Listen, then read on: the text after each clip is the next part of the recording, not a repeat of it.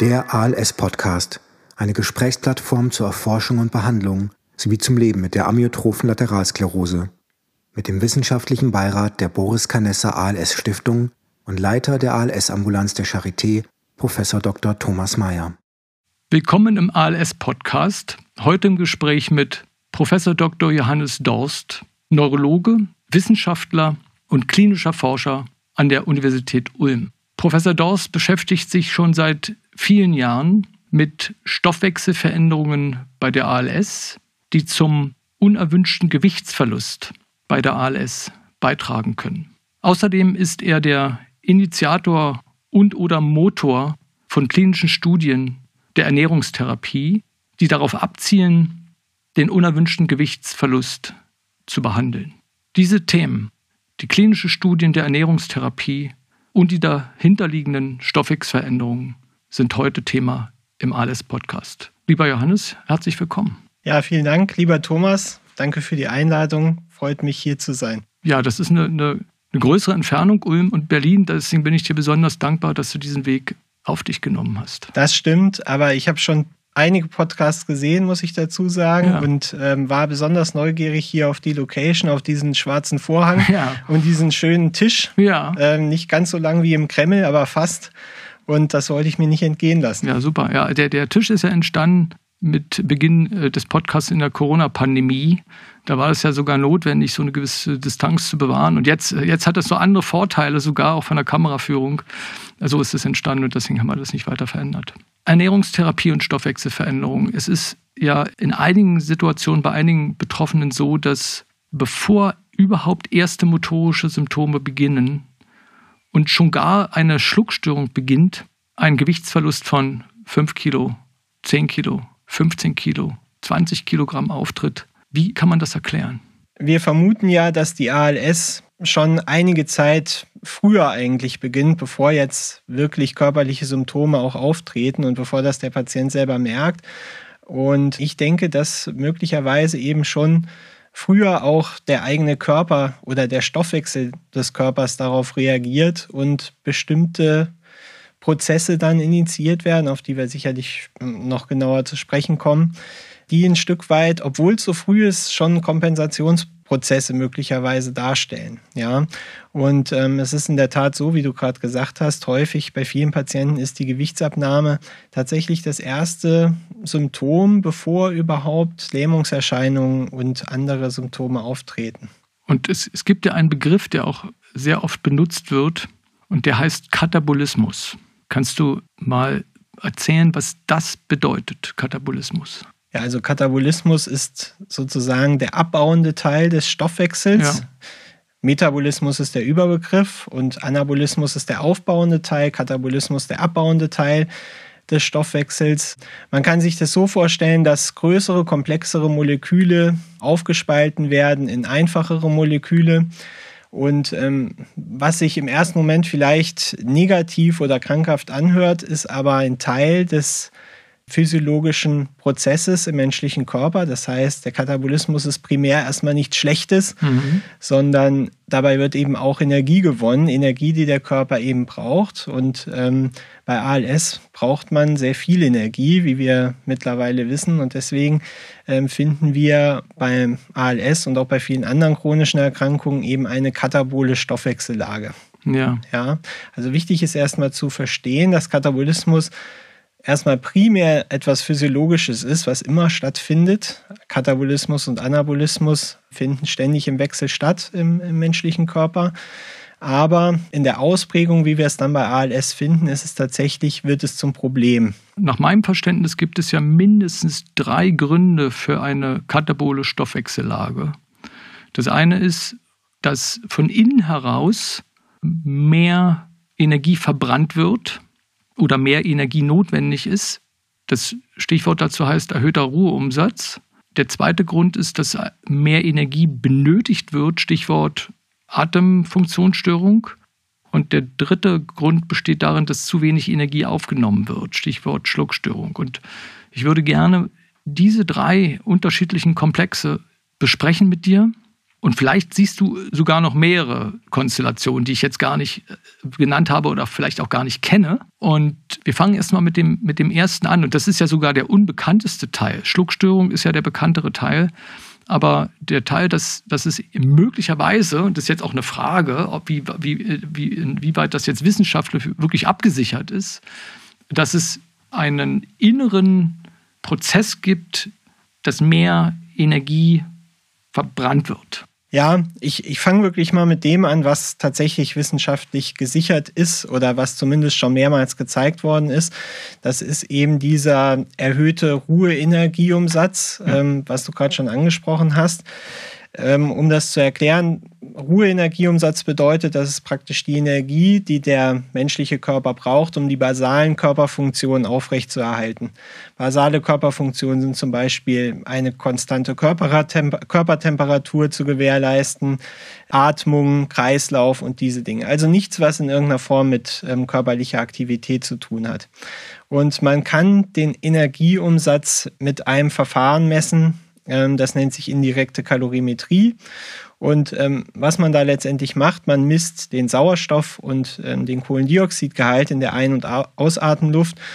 Und ähm, weil Sauerstoff letztendlich für die Energiegewinnung in der Zelle benötigt wird, kann man dann durch den Sauerstoffverbrauch sozusagen indirekt auf den Energieumsatz schließen. Deswegen nennt sich es indirekte Kalorimetrie. Es ist also wichtig zu verstehen, dass das ein indirektes Messverfahren ist. Ähm, das heißt, was wir eigentlich messen, ist der ähm, Sauerstoffverbrauch. Mhm. mhm. Das heißt, da ist schon mal die erste Stelle, wo ein bisschen Vorsicht ähm, geboten ist. Ähm, wir schließen daraus letztendlich automatisch, dass das bedeutet, dass auch mehr Energie verbraucht wird. Ob das wirklich so ist, hat man direkt nie nachgewiesen, weil man das mit indirekter Kalorimetrie nicht kann. Ja. Aber man muss sagen, es deutet schon sehr viel darauf hin, dass das tatsächlich so ist, dass also ähm, ALS-Patienten in Ruhe mehr Energie verbrauchen. Also die Daten, die dieses Verfahren dann liefert, die zeigen, dass ähm, der Energieverbrauch von ALS-Patienten ungefähr 10 Prozent höher liegt als von Gesunden. Und da fragt man sich natürlich, woran liegt das? Ist es bei allen so oder nur bei einem Teil? Naja, es ist im Durchschnitt so, muss man sagen. Mhm. Ne? In, in, Studien werden meistens Mittelwerte oder Mediane letztendlich publiziert. Es ist tatsächlich nicht bei allen Patienten so, ja. aber bei den meisten kann man sagen. Und das Ausmaß ist tatsächlich individuell unterschiedlich. Also ja. von sehr stark bis gar nicht ausgeprägt.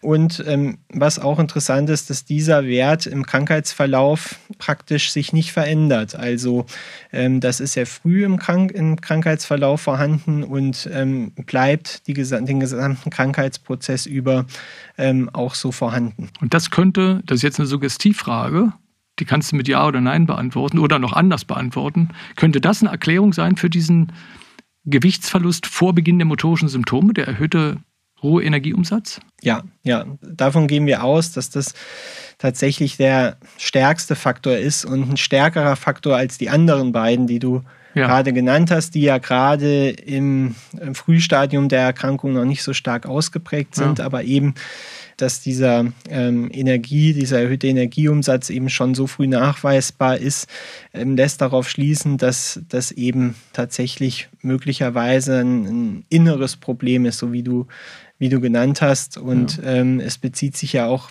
explizit eben auf den Ruheenergiebedarf. Ja, das heißt, das hat jetzt, ähm, das hat jetzt nichts mit körperlicher Aktivität zu tun. Das ist nochmal ganz wichtig zu betonen. Ne? Ja. Ja. Du, du, hast ja beschrieben, dass es beim Menschen sehr schwierig ist, das zu messen.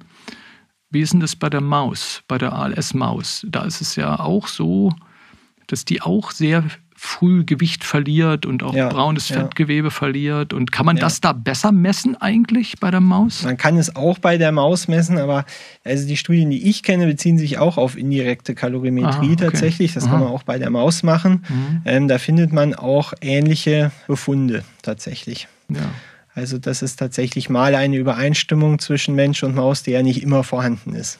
Ja, das muss man vielleicht an der Stelle nochmal erklären. Die Maus das Mausmodell entsteht ja so, dass ein, eine menschliche Mutation, in dem Fall im SOD1-Gen, auf eine Maus übertragen wird und dann in das Genom der Maus integriert wird und dann diese Mutation dann ausgedrückt wird, genetisch, und dann diese Maus dann krank wird, aber eben bemerkenswerterweise auch diese Veränderungen zeigt. Okay, also es gibt, wenn ich das richtig verstehe, doch nach wie vor deutliche Hinweise, wenn auch indirekt, dass bei einem Teil mit unterschiedlichem Ausmaß eine innere Stoffwechselveränderung schon im frühen Verlauf stattfinden kann. Ja, ja.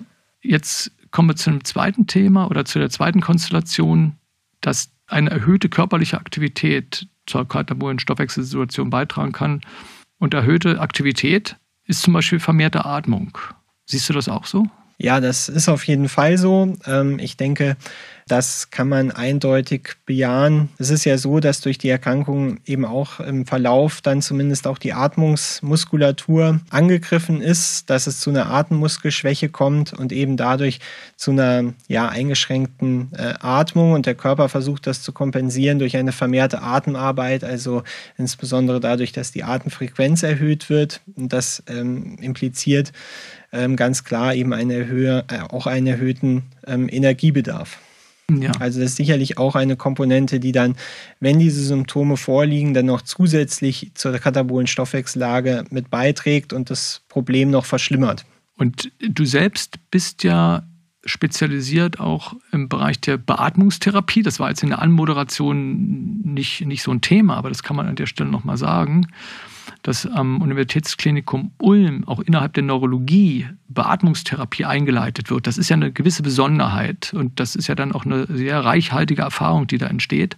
Die Frage ist, wie ist deine Erfahrung? Kann man oder könnt ihr, kannst du durch eine Einleitung einer Beatmungstherapie dann auch den Gewichtsverlust durch Überaktivität der Atmung behandeln? Ja, also es trägt zumindest mit dazu bei. Und ähm, die Wichtigkeit der Stellenwert der Heimbeatmungstherapie, der ist enorm hoch, muss man sagen, in der symptomatischen ALS-Therapie. Und wir setzen die Beatmung natürlich nicht primär zur Gewichtsstabilisierung ein, also das würde sicherlich zu weit gehen, aber wenn eine Beeinträchtigung der Atmung vorliegt, dann hat die Heimbeatmungstherapie zahlreiche und sehr ähm, starke positive Effekte die eben auch mit einer Verbesserung der Lebensqualität letztendlich einhergehen, weil ein erhöhter Kohlendioxidwert im Blut verursacht ähm, viele Arten von Beschwerden, wie zum Beispiel äh, vor allen Dingen vermehrte Müdigkeit, ja, aber auch Schlafstörungen, Konzentrationsstörungen, Stimmungsschwankungen, Kopfschmerzen, also sehr unangenehme Symptome. Deswegen ist die äh, Beatmungstherapie ohnehin, sage ich jetzt mal, ein wichtiger Baustein der ALS-Therapie.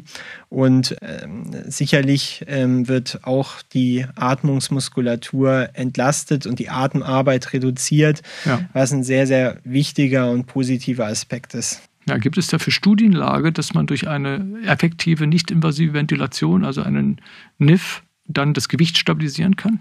Meines Wissens nach nicht. Und ich glaube auch, dass das nicht so im Fokus steht tatsächlich, wenn man über Beatmung spricht. Wäre aber eine denkt, interessante Frage. Das ja. wäre eine interessante Frage auf jeden ja. Fall. Man denkt nicht in erster Linie an äh, Gewichtsstabilisierung und man muss natürlich sagen, dass ähm, es wie wir ja schon erwähnt haben, auch andere Faktoren ja. gibt, die natürlich beim Körpergewicht eine ganz wichtige Rolle spielen. Und ähm, durch eine Beatmungstherapie alleine, denke ich, kann man auch keine Gewichtsstabilisierung erzielen, sondern man muss dann zusätzlich zu Maßnahmen wie zum Beispiel eine hochkalorische Ernährung greifen. Ja, da, da kommen wir auf jeden Fall nochmal separat drauf zu sprechen. Ja. Ich habe nochmal eine Frage zu dem ersten Punkt. Das war vielleicht ein bisschen thematischer Sprung, aber das ist, glaube ich, nochmal eine wichtige Frage. Ich kann mich entsinnen an eine Medikamentenstudie, die schon jetzt viele Jahre her liegt, bestimmt zehn Jahre, bei der als Nebenergebnis ein Befund entstanden ist, dass eine ja, Veränderung im Hypothalamus identifiziert wurde. Und das ist ja ein Teil des Gehirns, der eben auch für die Steuerung von Stoffwechselprozessen verantwortlich ist. Ja. Was ist denn daraus geworden? Oder kannst du die Geschichte nochmal erzählen? Ja, also die Studie, die du ansprichst, ist die sogenannte Pioglitazone-Studie. Ja. Ähm, also das Medikament heißt Pioglitazone. Das ist ein Medikament, ähm, was aus der Diabetestherapie bekannt ist und von dem man sich eben erhoffte, dass es auch bei der ALS positive Effekte zeigt. Das hat es nicht getan. Also die Studie war negativ. Ähm, das nur am Rande. Aber die Studie hat interessante Nebenergebnisse gezeigt. Ich denke, ist auch ein Beispiel dafür, dass auch negative klinische Studien häufig sehr wichtig sind und zum Wissensgewinn beitragen. Und zwar war das Phänomen, dass Pioglitazone normalerweise zu einer äh, Gewichtszunahme äh, führt, was eine uner bekannte unerwünschte Wirkung ist bei Diabetespatienten. Da will man das in der Regel nicht. Bei ALS-Patienten ist das interessanterweise nicht aufgetreten, obwohl alle anderen Nebenwirkungen des Pioglitazone aufgetreten sind, wie zum Beispiel Leberwerterhöhung. Und ähm, die Gewichtszunahme bei Pioglitazone, das ist bekannt, das wird über den Hypothalamus äh, vermittelt. Der Hypothalamus, du hast schon angesprochen, ist letztendlich das Stoffwechselzentrum des äh, menschlichen Körpers, des Gehirns, das letztendlich auch die Nahrungszufuhr kontrolliert und steuert. Und da diese Gewichtszunahme bei den ALS-Patienten nicht ähm, aufgetreten ist, liegt das die Vermutung nahe, dass letztendlich eine ja, Pathologie des Hypothalamus vorliegt.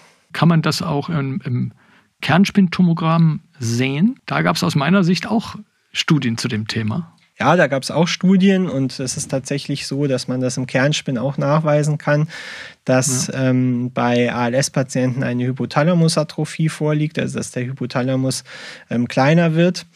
Also da gibt es tatsächlich mittlerweile einige gute Hinweise, dass das der Fall ist. Die ja. Frage ist ähm, nur immer, wenn wir, das ist generell ein Problem, wenn wir vom Stoffwechsel reden, ähm, was beim Stoffwechsel immer schwierig ähm, zu beurteilen ist, ist, ob das primäre oder sekundäre Veränderungen sind. Das heißt, sind das jetzt tatsächlich Veränderungen, die sozusagen ein Teil des Krankheitsprozesses sind oder sind es Regulierungsmaßnahmen, ähm, die der menschliche Körper initiiert?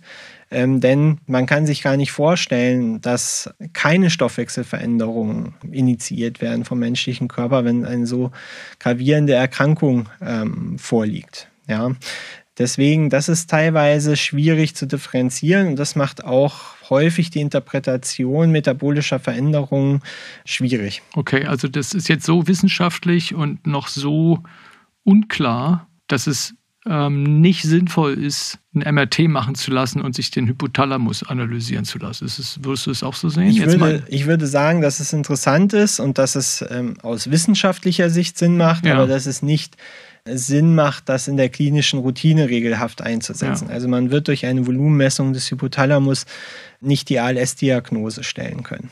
Hypothalamus, Hypothalamusänderung, metabolische Änderungen. Gibt es einen Ansatz zurzeit? Kennst du eine Arbeitsgruppe, die sich mit Medikamenten beschäftigt, die dort eingreifen sollen. Also es gibt ja ganz viele Medikamente, die neuroprotektiv sind, das bedeutet also nervenzellschützend sind.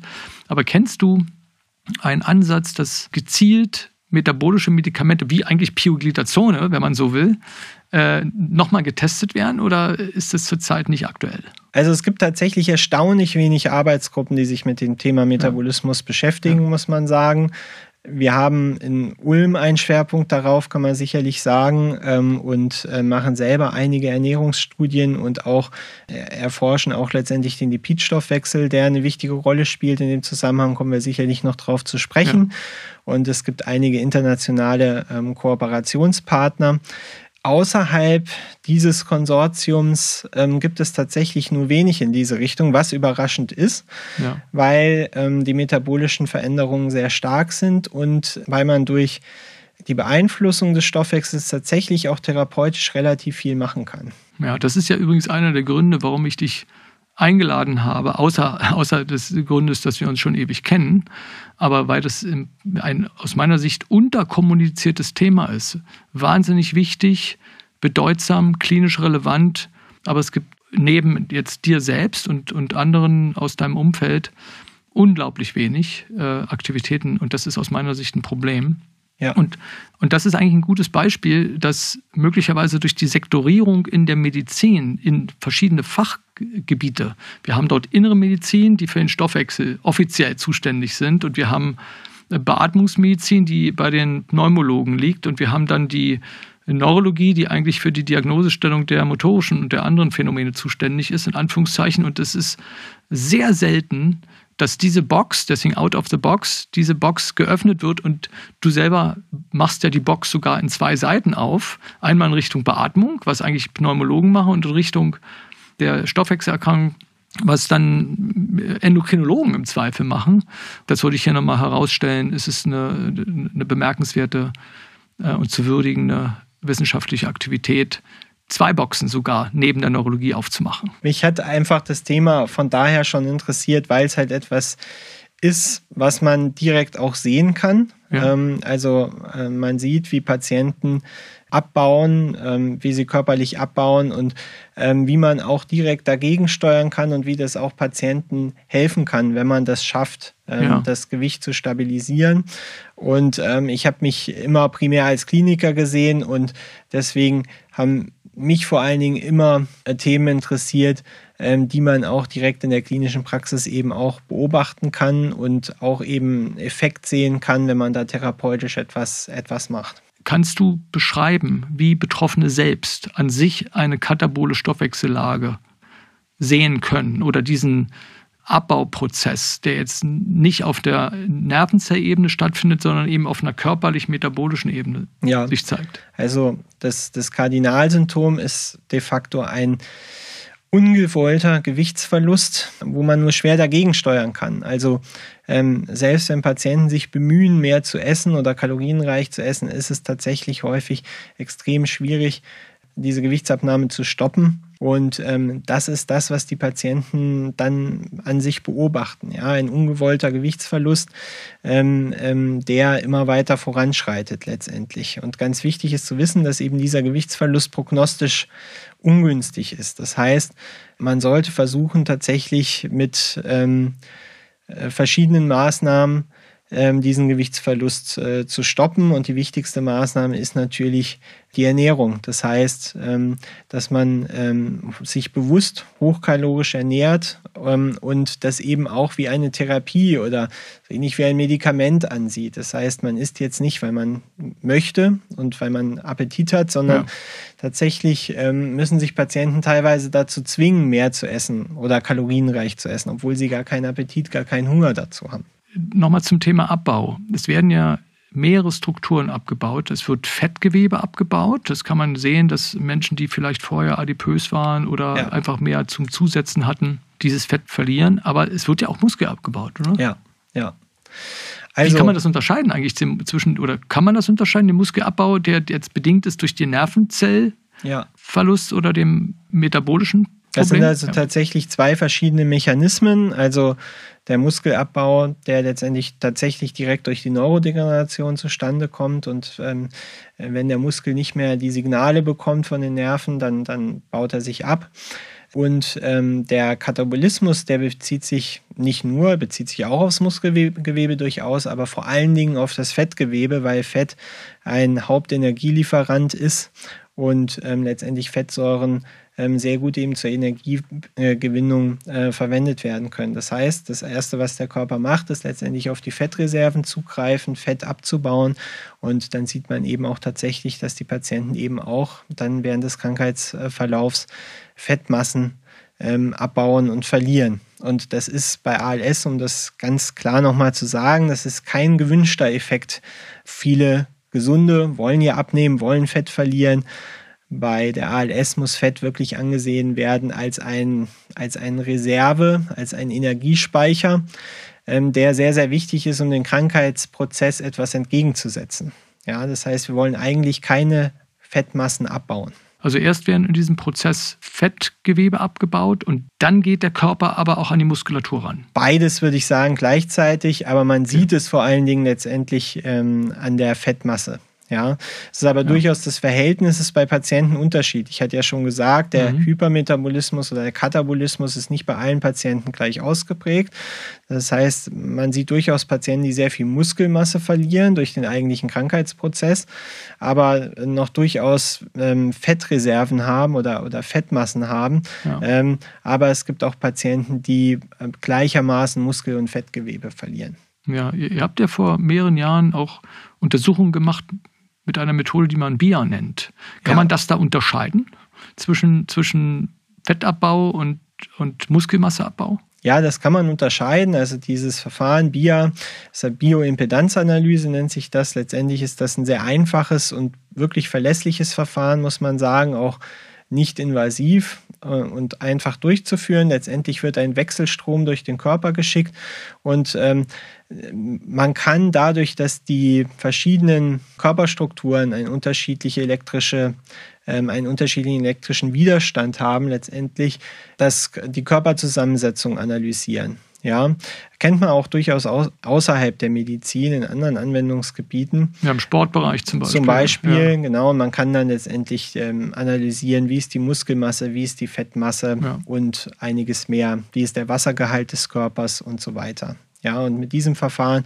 sieht man durchaus auch eben diesen ähm, Abbau eigentlich, man muss sagen, aller ähm, Gewebemassen, ähm, aber eben vor allen Dingen auch des Fettgewebes.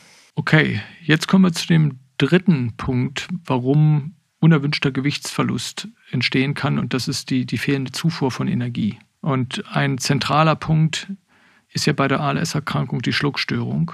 Aber es gibt noch mehrere Punkte und die, da würde ich auch gerne nochmal drauf zu sprechen kommen. Kannst du den, den Energiemangel durch Schluckstörung beschreiben, wie das, wie das passiert? Ja, leider ist es ja so, dass ähm, es während der Erkrankung in der Regel eben zu einer Beteiligung der, ähm, der Schluckmuskulatur kommt oder der Bulbärenmuskulatur, wie wir dazu sagen.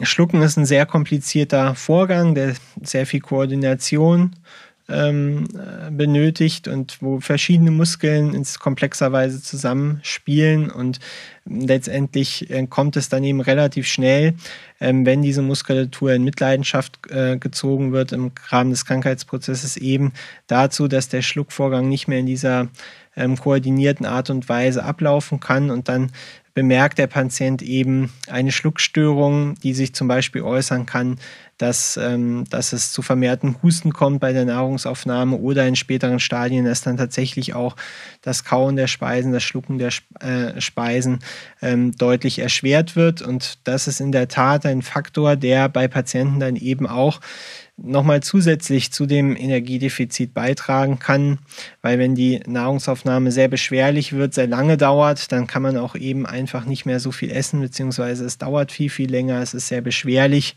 und ähm, das Essen ist dann auch eben auch kein Vergnügen mehr, sondern ist eine, wird eher zur Strapaze und zu ja. einer Belastung ja. und das führt dann eben zu einer verminderten Kalorienaufnahme letztendlich. Ja, einfach weil die, die Menge faktisch zu gering wird und die Energieaufnahme reduziert wird. Genau. Ja.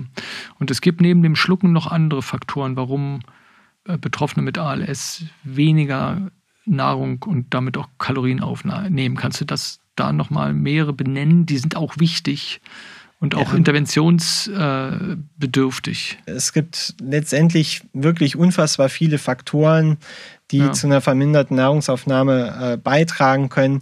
Das können letztendlich die motorischen Schwierigkeiten sein, Nahrung ähm, zuzubereiten und zu sich zu nehmen. Das kann zu schneiden, zu schneiden, ja. Steck zu hantieren. Richtig. Ähm, das, äh, da kommt es auch immer darauf an, wie die Versorgungssituation ist ja. natürlich. Ähm, es hängt mit einem verminderten Appetit zusammen, den man festgestellt hat ähm, bei, bei ALS-Patienten. Da habt ihr ja auch ja. zugearbeitet und ja. publiziert. Ja.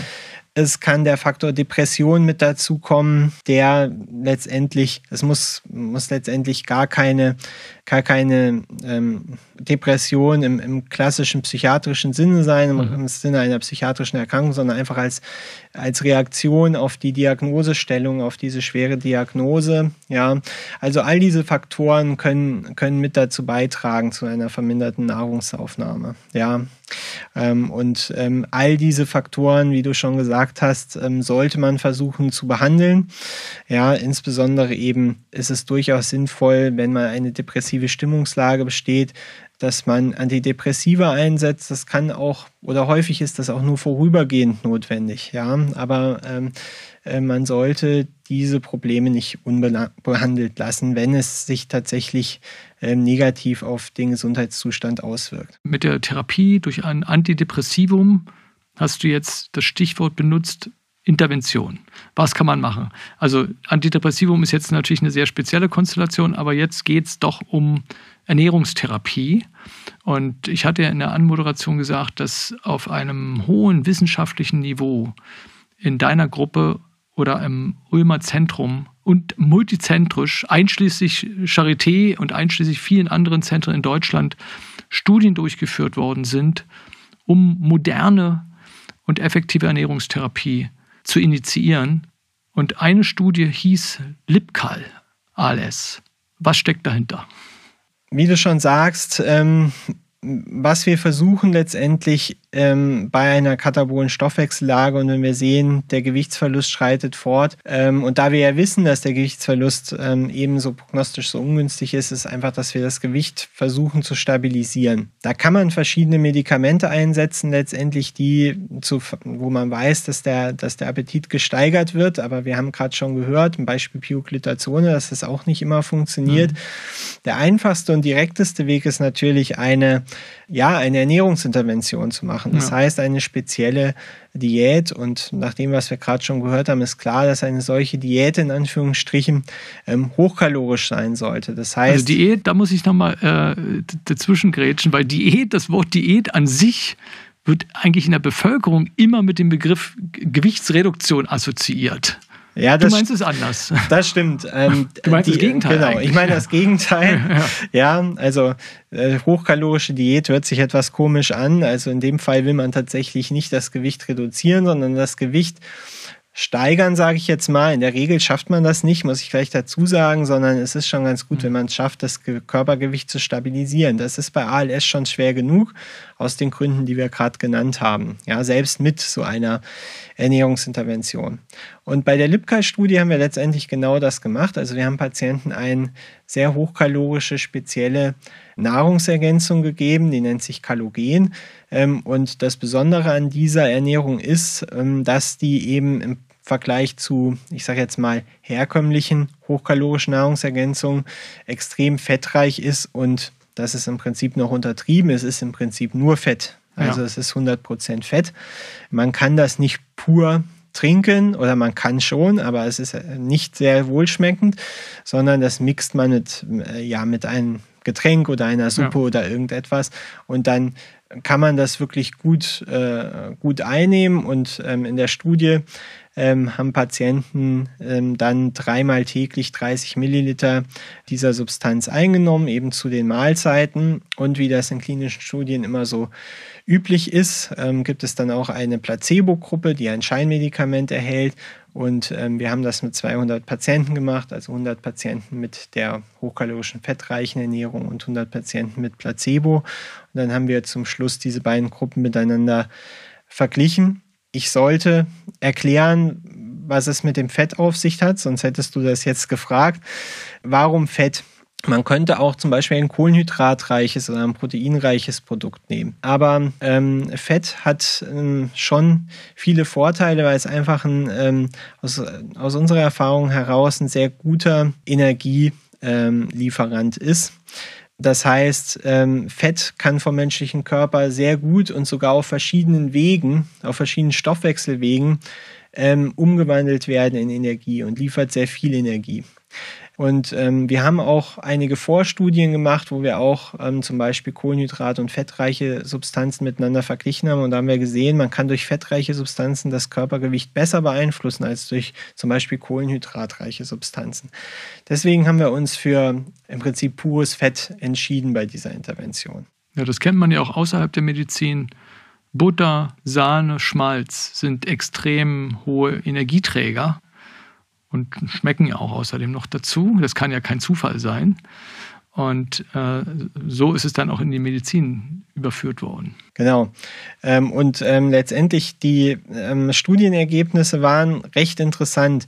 Jetzt muss ich gleich mit der schlechten Nachricht anfangen. Formal war diese Studie wie so viele andere negativ gewesen. Das heißt, ähm, wir wollten eigentlich nachweisen, dass ähm, die Substanz das Überleben von ALS-Patienten verlängert. Wir haben die Patienten über 18 Monate beobachtet und konnten das statistisch leider nicht ähm, nachweisen. Wir haben einen Unterschied gesehen, aber dieser Unterschied war, wie wir sagen, nicht statistisch signifikant. Also es könnte auch Zufall gewesen sein.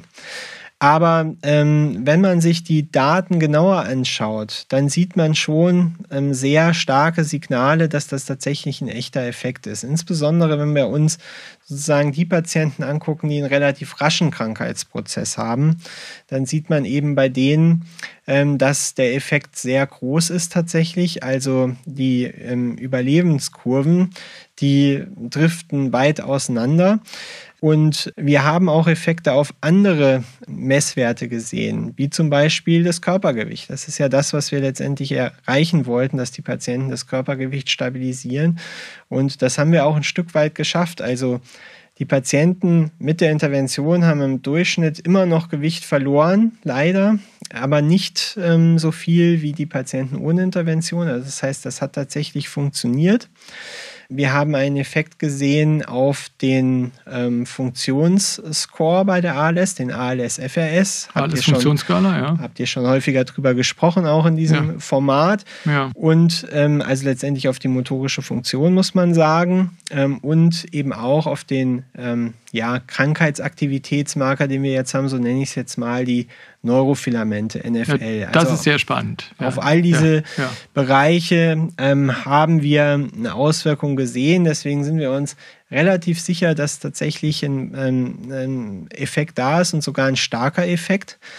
Aber ähm, wir müssen die Studie etwas besser designen und sozusagen die Erfahrungen nutzen aus den Problemen, die wir in dieser Studie gesehen haben, um den Effekt wirklich auch statistisch nachzuweisen. Okay, also wenn man die gesamte Gruppe nimmt, also Menschen mit einem schnellen und langsamen Krankheitsverlauf und dann vergleicht Patienten, die eine hochkalorische, fetthaltige Nahrung haben im Vergleich äh, zu ohne dieser Therapie, dann hat man nichts gesehen also, oder, oder nee, stimmt nicht. Ein Trend. Man hat einen Trend ja, gesehen, ja. der aber nicht statistisch signifikant war. Richtig. Aber wenn man die Gruppe nur betrachtet hat der Menschen, die eine schnelle Progressionsrate hatte, wenn man die nur rausgenommen hat, dann war der Effekt statistisch signifikant sogar. Ist das korrekt? Ja, das ist korrekt. Man muss sogar so sagen, wir haben einen Effekt gesehen, nicht nur auf die ganz rasch Progredienten, sondern eben auf die weit überwiegende Mehrzahl aller Patienten. Ja. Nur bei den ganz langsamen haben wir wirklich keinen Effekt gesehen. Und ähm, das lässt sich einfach schon dadurch erklären, dass Patienten, die nur einen sehr langsamen Krankheitsverlauf haben, eben auf jeden Fall diese 18 Monate ähm, Studienlänge überleben werden. Das heißt, letztendlich können wir durch die Gabe eines Medikaments da gar nicht differenzieren, ja. ob es wirksam ist oder nicht. Da müsste man die Studien sehr, sehr viel länger machen, um das nachzuweisen. Also ich glaube nicht, dass es sich auf Patienten mit einem langsamen Krankheitsverlauf nicht positiv okay, aber man sieht es methodisch aber nicht. man sieht es nicht. Verstehe. Man sieht es ja. nicht in der Studie. Ja, okay, das, ja. ja. Jetzt LibCal 2. Also das ist ja so, dass äh, ihr eine zweite Studie plant. Das ist jetzt vielleicht noch nicht alles ganz entschieden und noch nicht so das letzte Wort gesprochen. Aber LibCal 2, was wollt ihr dort anders machen im Studiendesign? LibCal 2 ist die Nachfolgestudie zu dieser LibCal-Studie, wie der Name schon sagt. Und letztendlich ähm, wollen wir tatsächlich die ähm, Erfahrungen, die wir gemacht haben aus der ersten Studie nutzen und die Studie verbessern.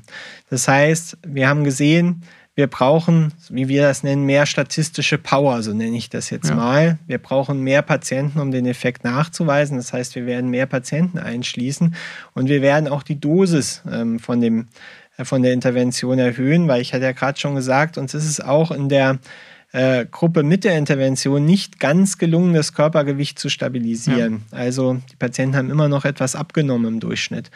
Das ja. heißt, wir wollen die Dosis noch mal etwas erhöhen, das heißt noch mehr Kalorien, noch mehr Fett ähm, und hoffen dadurch den Effekt auch noch etwas zu steigern.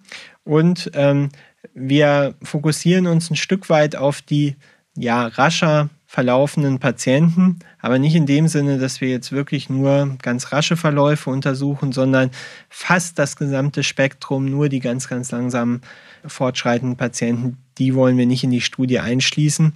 Und mit all diesen Maßnahmen denken wir, dass wir den Effekt auch zeigen können. Und ich möchte noch einen letzten Aspekt auch ansprechen, der bei der ersten Studie eine Rolle gespielt hat, was auch ganz interessant ist. Das war, dass es auch relativ viele Studienabbrecher gab mhm. in dieser Studie. Ja.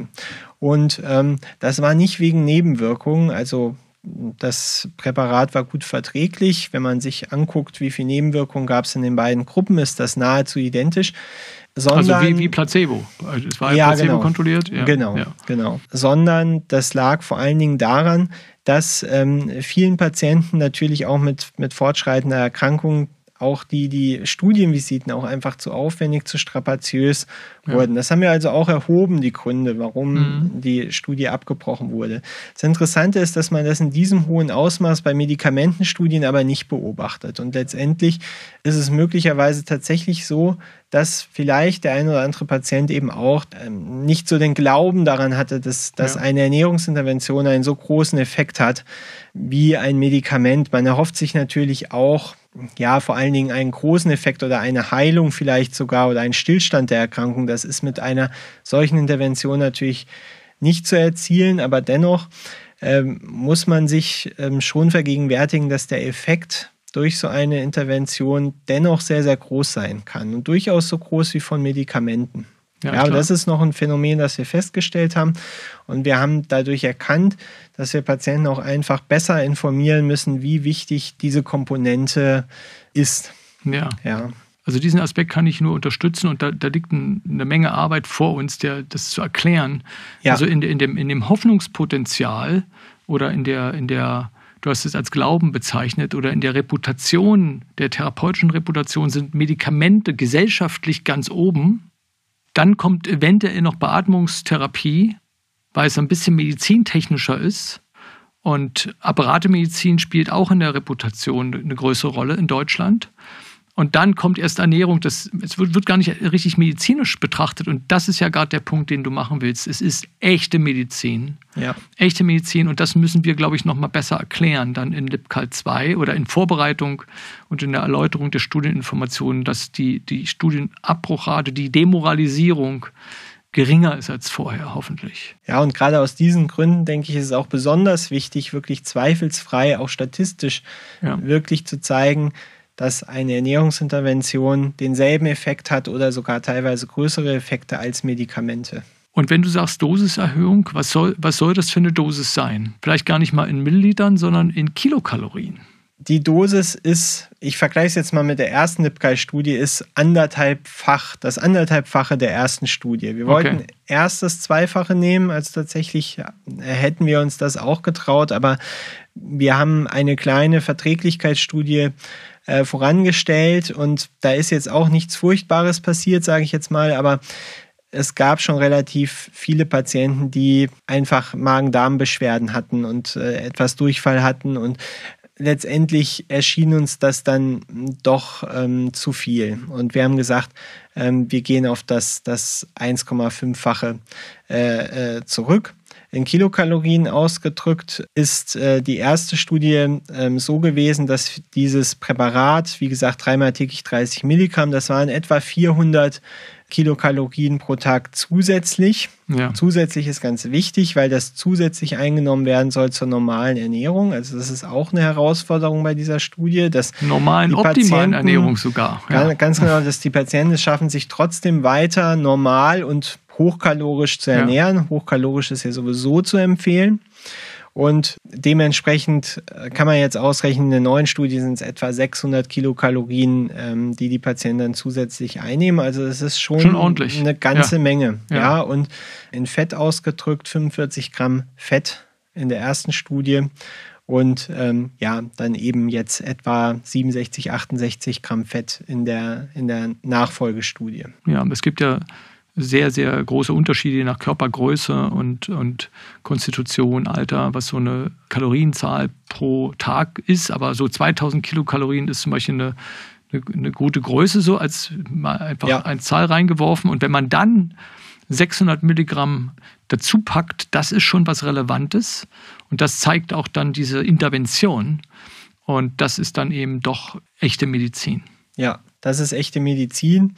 Und ähm, weil du gesagt hattest, ähm, es gibt schon immer noch diese Unterscheidung, dass Ernährung keine echte Medizin ist, das spiegelt sich auch darin wider, ähm, dass dieses Produkt ähm, auch nicht verordnungsfähig ist. Mhm. Ja, also es gehört zu einer Gruppe von äh, Substanzen, die letztendlich nicht über Rezept äh, verschrieben werden können und das auch Stand jetzt nicht könnten, selbst wenn wir die, eine positive Studie hätten.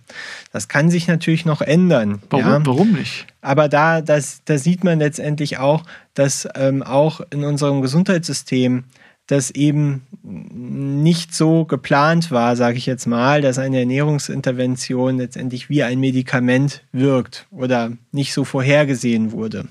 Es wäre auch ein Stück weit tatsächlich ein Novum, wenn wir das jetzt äh, zeigen durch eine solche Studie. Und dann müsste man das eventuell nochmal überdenken. Ja, genau. Ja. Also, ja, okay. Also dann, dann würde es ja aus meiner Sicht einen Interventionscharakter haben und das wäre, das, das würde nochmal ein bisschen was ändern äh, in Betrachtung dieser, dieser Produktgruppe. Richtig. Die Studie ist wie eine Medikamentenstudie konzipiert, kann ja. man sagen. Ja. Mit genau den gleichen Qualitätsmaßstäben, ähm, die man eben auch bei einer Medikamentenstudie anlegt. Nach Arzneimittelgesetz, AMG. Ja, es läuft nicht nach Arzneimittelgesetz, ja. aber es hat die gleichen Eckpfeiler, sage ich ja. jetzt mal, einer Arzneimittelstudie. Wann ist mit dieser Studie zu rechnen und wer kann daran teilnehmen? Die Studie wird hoffentlich nächstes Jahr beginnen. 2024? 2024. Optimistisch würde ich davon ausgehen, dass sie Anfang nächsten Jahres beginnt. Und ähm, teilnehmen kann fast jeder ALS-Patient, sage ich jetzt mal. Es gibt mhm. bei jeder Studie sogenannte Ein- und Ausschlusskriterien. Das heißt, man muss schauen, wie lange geht die Erkrankung, wie weit ist die Erkrankung vorangeschritten und so weiter. Das äh, würde jetzt zu weit führen, das im Detail zu erklären, aber ich kann sagen, dass es relativ weit gefasst ist, weil wir eben nicht nur Patienten jetzt in, mit starker Gewichtsabnahme jetzt zum Beispiel einschließen wollen, sondern aus den Gründen, die ich gerade erklärt habe, gehen wir davon aus, dass die Intervention durchaus auch bei Patienten mit stabilem Körpergewicht ähm, ähm, wirksam sein könnte. Deswegen würden wir da letztendlich keine Kriterien definieren, ähm, die das in besonderem Maße einschränken. Wie gesagt, Patienten mit sehr, sehr langsamem Krankheitsverlauf können nicht teilnehmen an der Studie. Sonst fast alle Patienten. Ja. Okay, und da ist dann der große Unterschied zu ja, traditionellen Medikamentenstudien, wo die Einschlusskriterien meist so strikt sind, dass unter 10 Prozent, meist sogar unter 5 Prozent ja. aller Patienten in, einem, äh, in einer Ambulanz überhaupt teilnehmen dürfen ja. und können. Und das, das wäre dann ein großer Unterschied. Also ja. die Kriterien bei Arzneimittelstudien sind in der Regel deutlich enger gefasst, als wir sie gefasst haben bei dieser Ernährungsstudie. Das heißt, es können durchaus auch Patienten in späteren Krankheitsstadien teilnehmen. Es könnten Patienten mit einer Sondenernährung teilnehmen. Dass man das Produkt kann man über die Sonde geben. Es können ja. Patienten mit einer Beatmung, also zumindest einer nicht-invasiven Beatmung teilnehmen. Das heißt, das ist relativ äh, weit sehr gefasst. Liberal, ja. ja das ja. ist sehr liberal. Wenn Betroffene jetzt schon also nicht nächstes Jahr, sondern jetzt was für sich und ihre Ernährungstherapie und ihre und ja, ihren, ihre Stoffwechselbilanz, ihre Energiebilanz tun wollen und den Katabolismus abwehren wollen, was kannst du empfehlen? Das ist natürlich vielleicht die allerwichtigste Frage jetzt tatsächlich. Was kann man praktisch jetzt schon tun? Und ich glaube, die meisten werden es schon aus unserer bisherigen Diskussion ableiten können, dass ähm, wir allen Patienten dazu raten, ähm, eine hochkalorische Diät äh, hm. durchzuführen, um diesen Begriff nochmal zu verwenden. Das heißt, wie mache ich das oder woran orientiere ich mich? Man kann keine allgemeinen Empfehlungen ausgeben, wie viel Kilokalorien ja. und so weiter, weil, wie du schon gesagt hast, ist sehr unterschiedlich. Aber ich würde es tatsächlich am eigenen Körpergewicht festmachen. Ähm, wir raten den Patienten, sich regelmäßig zu wiegen, am besten täglich zu wiegen, äh, zu gucken, dass das Körpergewicht mindestens stabil bleibt, das ist schon schwer genug und das sollte man versuchen zu erreichen durch eine hochkalorische Ernährung. Und wir haben auch schon gehört, dass Fett gut ist. Das heißt, man sollte durchaus auch darauf achten, dass die Ernährung fettreich ist. Wenn man Probleme hat, das hinzubekommen mit, dem, mit der Gewichtsstabilisierung, kann man eben hochkalorische Nahrungsergänzungen mit hinzunehmen. Die ähm, klassische die entweder, Trinknahrung. Entweder ja. die klassische Trinknahrung, ja. die tatsächlich auch verordnungsfähig ist.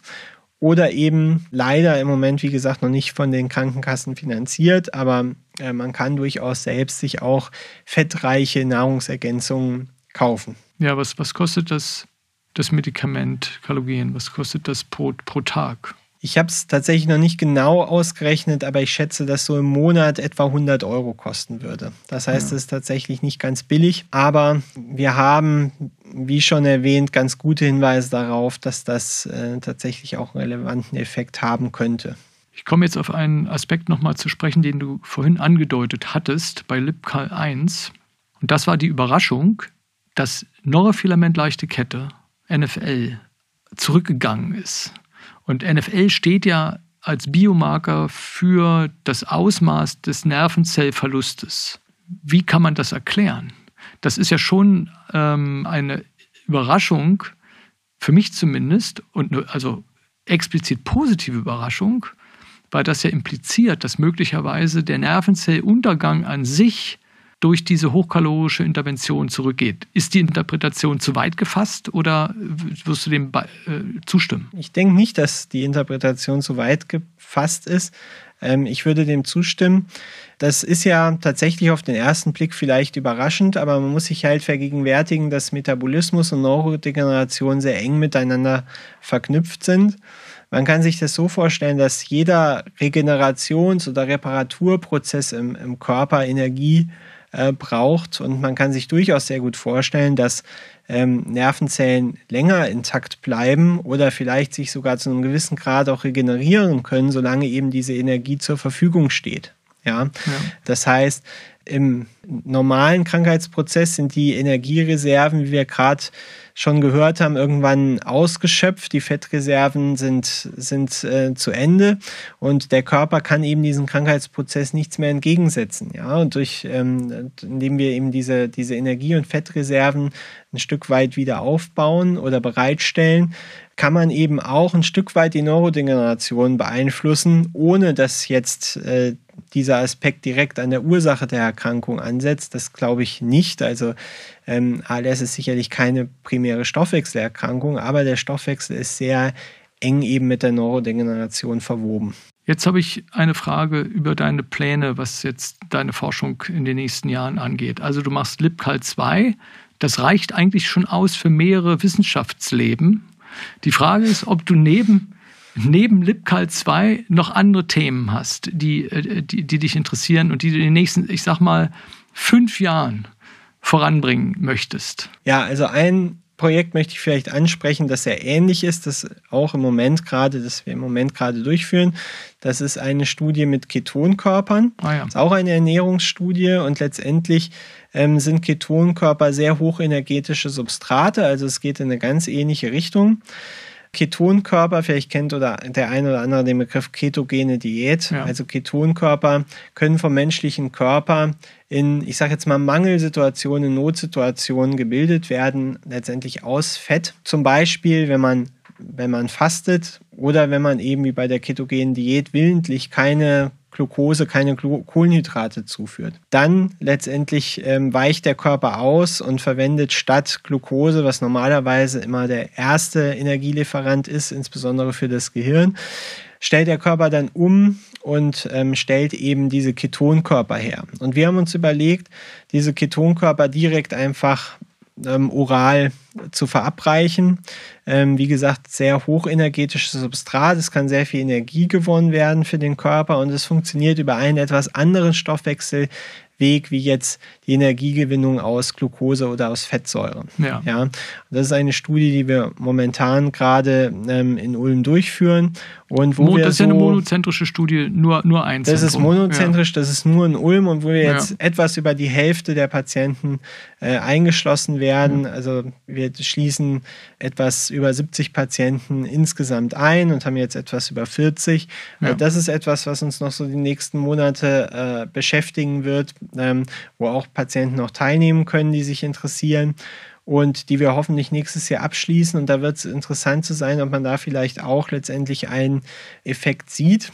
Und ähm, was auch ganz interessant ist, vielleicht, dass wir, wir gucken eben auch, wie ähm, entwickelt sich der Metabolismus schon in sehr frühen Krankheitsstadien und sogar bevor die Erkrankung ausgebrochen ist. Man kann das studieren an sogenannten präsymptomatischen Genträgern. Das heißt, das sind, das sind Menschen, die eine ALS auslösende Mutation tragen, aber noch nicht erkrankt sind. Wir ja. gucken uns eben die Stoffwechselveränderungen insbesondere auch bei diesen Menschen an, um zu verstehen, wie entwickelt sich das und wie kann man möglicherweise schon früh oder vielleicht sogar ein Stück weit präventiv gegensteuern, kann man vielleicht den Beginn der Erkrankung ähm, bei dieser äh, Gruppe ähm, herauszögern. Ja. ja, also das sind jetzt so ein, zwei Projekte, die wir machen. Und ja, wie schon erwähnt, wie schon am Anfang erwähnt, ähm, interessiere ich mich einfach sehr stark für äh, tatsächlich direkte klinische Themen, wie zum Beispiel ähm, Versorgung von ALS-Patienten, Ernährung, Beatmung. Und auch da gibt es nach wie vor sehr, sehr viel zu tun. Also viele spannende Themen, ähm, aber der Metabolismus, der Stoffwechsel steht sicherlich im Vordergrund. Ja, also das war ein sehr spannender Einblick über die Arbeit, die du in der Vergangenheit gemacht hast und ein spannender Ausblick in die, in die unmittelbare Zukunft. Ich danke dir an dieser Stelle für das Gespräch und ich danke Ihnen, liebe Zuhörerinnen und Zuhörer, für Ihr Engagement beim Folgen des ALS-Podcast. Mit den besten Grüßen. Das war der ALS-Podcast gefördert durch die Boris Canessa ALS Stiftung.